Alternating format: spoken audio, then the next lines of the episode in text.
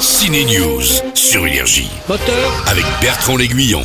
action Après Taylor Swift, c'est au tour de Beyoncé de nous donner rendez-vous dans une salle de cinéma pour aller dans les coulisses de sa tournée Renaissance.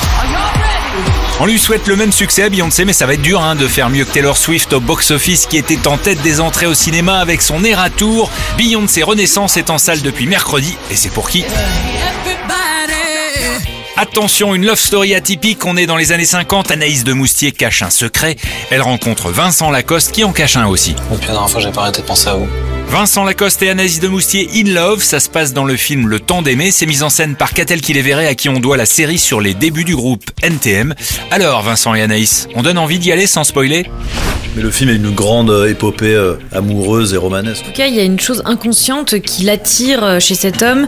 Euh, inconsciemment, je pense qu'elle sent qu'il porte en lui un secret, que peut-être il y a chez lui aussi une forme de honte qu'elle partage, puisque elle, comme elle a eu un enfant avec un soldat allemand sous l'occupation, elle est habitée par la honte et le traumatisme du moment où elle a été tondue. Et, c'est comme ça qu'elle va se livrer à lui de façon très mystérieuse. Souvent, ça commence comme ça, une histoire d'amour.